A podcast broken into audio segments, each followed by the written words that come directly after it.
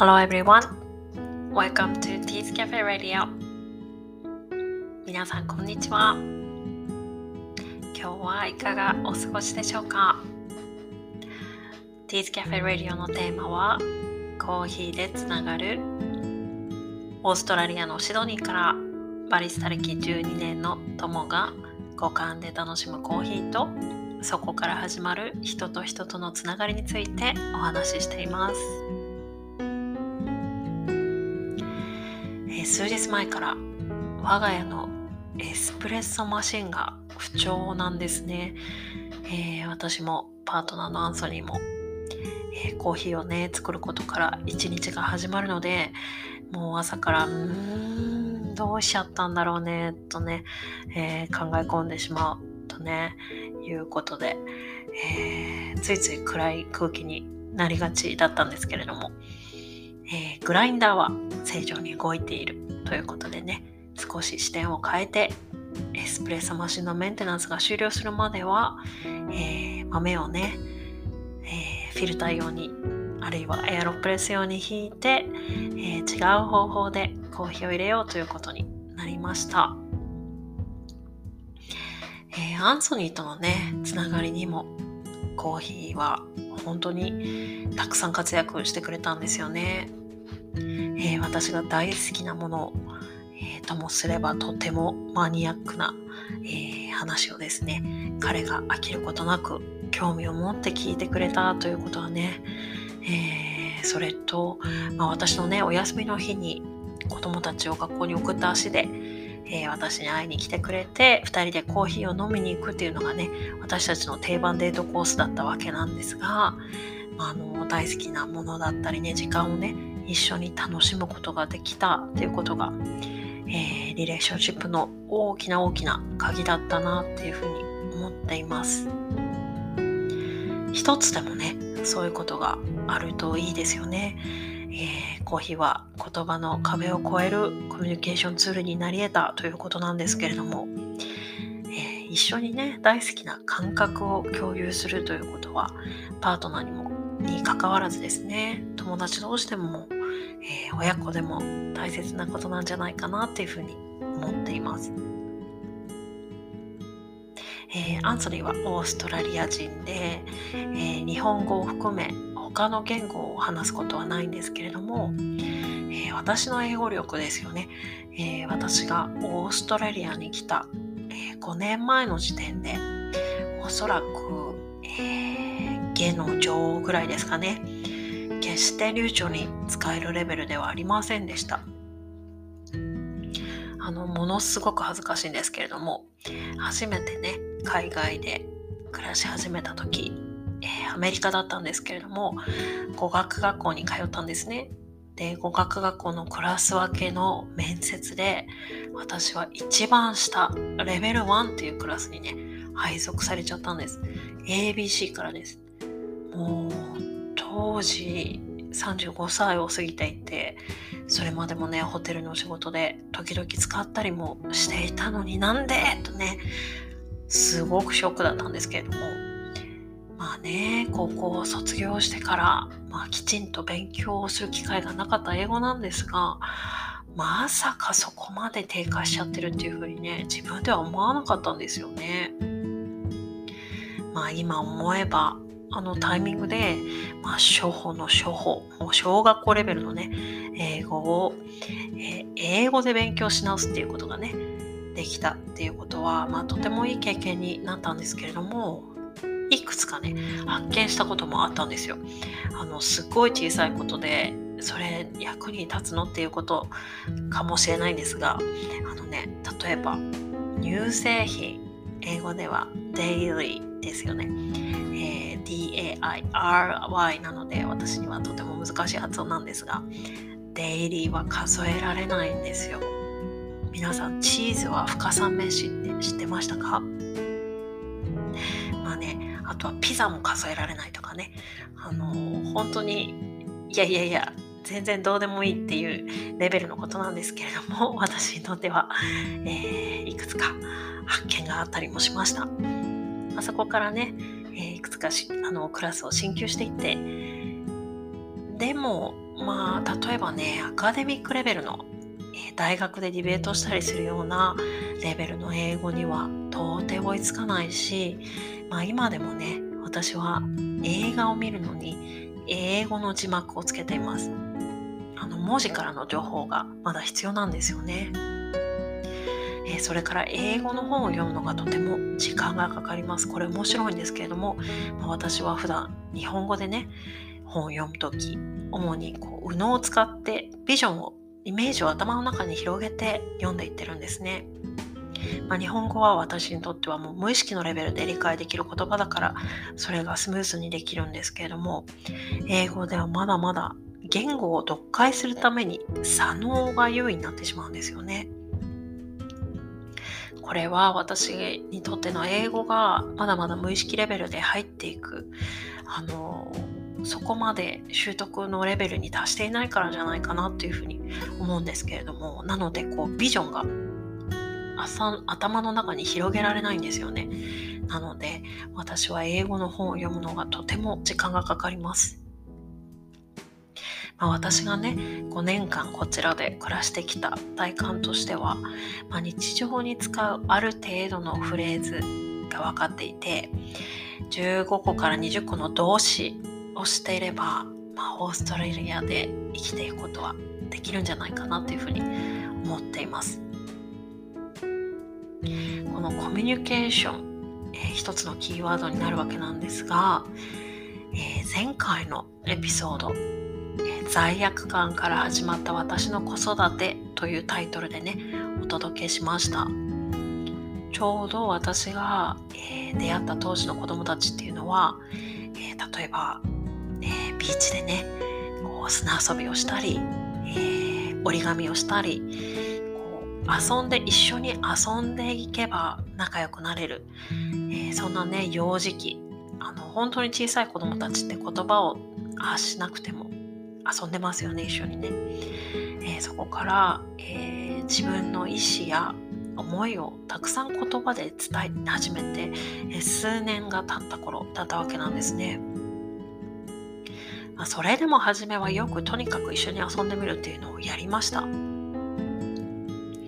でも、まあ、同時にね言葉を使ってのコミュニケーションっていうのがどんどん必要になってくるんですね。で子供たちとにかく喋るのが早くてですね、えー、私にはとてもとても、えー、追いつかないっていう状況だったんですけれどももともとね私は日本語でもえー、実は自分の感情だったり思いを言葉にするのがとても苦手なタイプでした。まあ、今思うとね日本にいるとみんながなんとなくこの場の空気を読んでいるというか言わなくても分かってもらえるとかあえて自分の意見や考えだったり感情を表現しなくても、まあ、なんとか暮らすことができるということにですね今思うととっても甘えていたんだなっていうふうに思うんですね。一方受け取る時の言葉、えー、受け取る時も言葉の裏にある、えー、背景のようなものを、えー、無意識にたくさん受け取ろうとしていたなっていうふうに思うんですよね。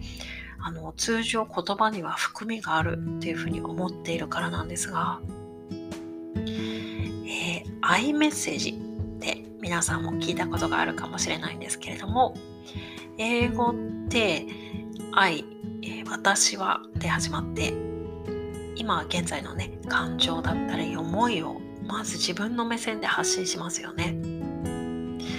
これってとっても、えー、率直でシンプルな表現の仕方だと思うんですけれどもそこにねあの忖度だったりあとは場の空気を読むっていうことを介在させないんですよね。とてもフラットです。もちろん英語でもその状況に応じてねこう伝え方が変わってきたりオブラートに包むような表現があったりもするんですけれどもでも基本的には文法上ね私が何を発しているか何を言いたいのかっていうことを最初にストンと伝えてしまう言語ですよね。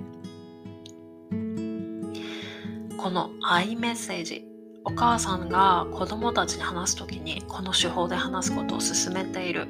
子育てメソッドだったり考え方をいくつか目にしたことがあります。なのでこの iMessage を日本語で使うこともできるんですよね。まあ、この手法を使うことで子どもたちはこう自分の意思でお母さんから母さんからかけられた言葉に対しての行動を選ぶことができるようになるっていうことなんですけれども、えー、発する側としてはおそらくですねどの言語にかかわらず子どもたちってとってもシンプルにこの方法で発信しているんじゃないかなっていうふうに思うんですよね。でこの iMessage を受け取ることなんですけれども、えー、当時ね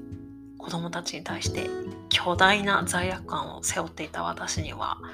このシンプルな iMessage を受け取るというのが実はとても難しかったんです、えー、特にですね彼女たちが私ではない誰かにこの言葉を発している時そして怒っている時それから泣いている時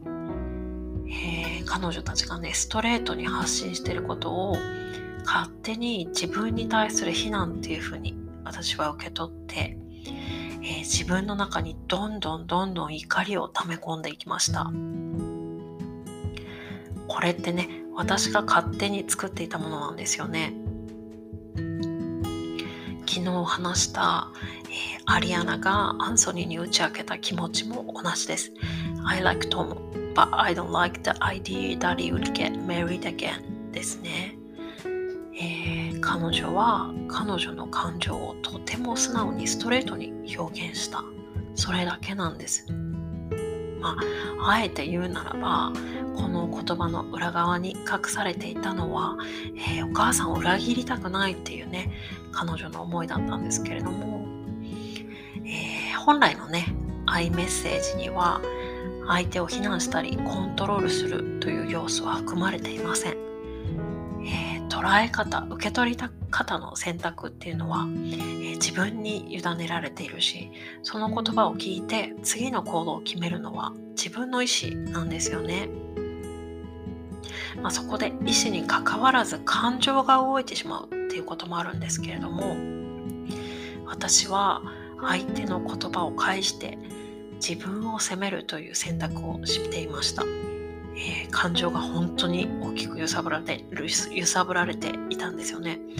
えー、当時の私はね相当ひねくれてたなっていうふうに、えー、思うんですけれども、えその頃よくアンソニーから私がかけられていた言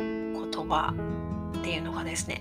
え Don't take personally っていう言葉でした。えもしかしたら相手がね相手から発信された言葉がアイメッセージじゃなくて、えー、複雑な日本語でも同じかもしれません。あなたは相手から発信された言葉を自分の選択でとてもネガティブに受け取って自分をいじめているということはありませんか？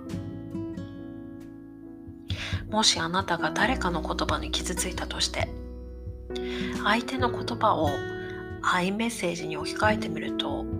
実は相手の意図があなたを傷つけることではなかったということに気気がつけるかもしれないなというふうに思うんですね。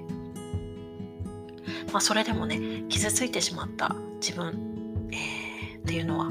まあ、消すことはできないとは思うんですが、えー、そのね相手の意図が違うところにあったっていうことを理解するだけで少しだけねあの楽になるんじゃないかなっていうふうに思うんですよね。の Don't take personally という言葉は、えー、相手の感情と自分の感情を必要以上にねそして勝手な解釈で結びつけないための大切な言葉だなというふうに私は思っています。さてコーヒーにまつわる今日の一言です。Coffee make all things possible コーヒーはすべてのことを可能にする。Coffee make all things possible. コーヒーはすべてのことを可能にする、えー、シンプルに物事がね伝わるはずのアイメッセージをもともと抱えていた罪悪感を増幅させる方法で受け取っていた私のこと。っていうのをね今日はお話ししたんですがこのねアイメッセージ発信する側として使ってみると自分自身のねことをより深く見るのにとても有効な使い方ができるなというふうに気がついたんですが、えー、このことは次回のエピソードでお話ししてみたいと思います。今日も最後まで聞いていただきありがとうございます。えー、明日からね、週末にかけての3日間はピアモントにある空きパンで私、友は、えー、コーヒーを入れています、えー、シドニーにお住まいの方はね、ぜひ遊びに来ていただきたいなと思います。え、ただ、空きパン、まだ、えー、パンを焼けない状況です、え、パンがまだスタートしていません。でもね、コーヒーと、あとはほうじ茶と抹茶、えー、美味しいね。お茶をご用意してお待ちしておりますので、えー、ぜひお近くにいらした際は寄っていただきたいなというふうに思います。ティースキャフェラディオのインスタグラムアカウント、えー、こちらの方にはね、えー、オーストラリアの暮らしだったり、えー、ふとした日常のを切り取った写真などをね、ポストしておりますので、こちらもフォローしていただけると嬉しいなというふうに思います。えー、Spotify のね、プロフィール欄にリンクがありますので、そちらをクリックしていただけると嬉しいです。Thank you so much for listening to today's episode of Teeth Cafe Radio. See you in the next episode. Have a lovely day. See ya.